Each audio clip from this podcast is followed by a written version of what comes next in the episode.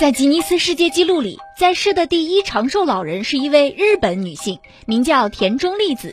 今年一月二号是她一百一十八岁的生日。目前呢，全球平均预期寿命是七十三岁，而在一九五零年是四十七岁。人们不禁要问：人类寿命上限究竟会是多少岁呀？嗯，美国一家生物技术公司研究发现呀，人类寿命上限可达一百二十岁以上，上限为。一百五十岁。研究认为，决定人类寿命的因素有两点：一是我们的生物年龄，二是人体弹性，也就是自我复原力。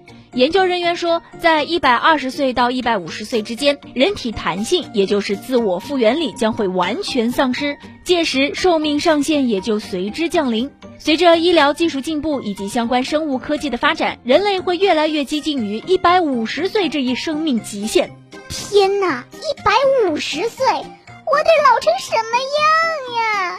各位，你认为人类寿命是否存在天然极限呢？开开脑洞，我们来畅想一下自己百岁以后生活什么样吧。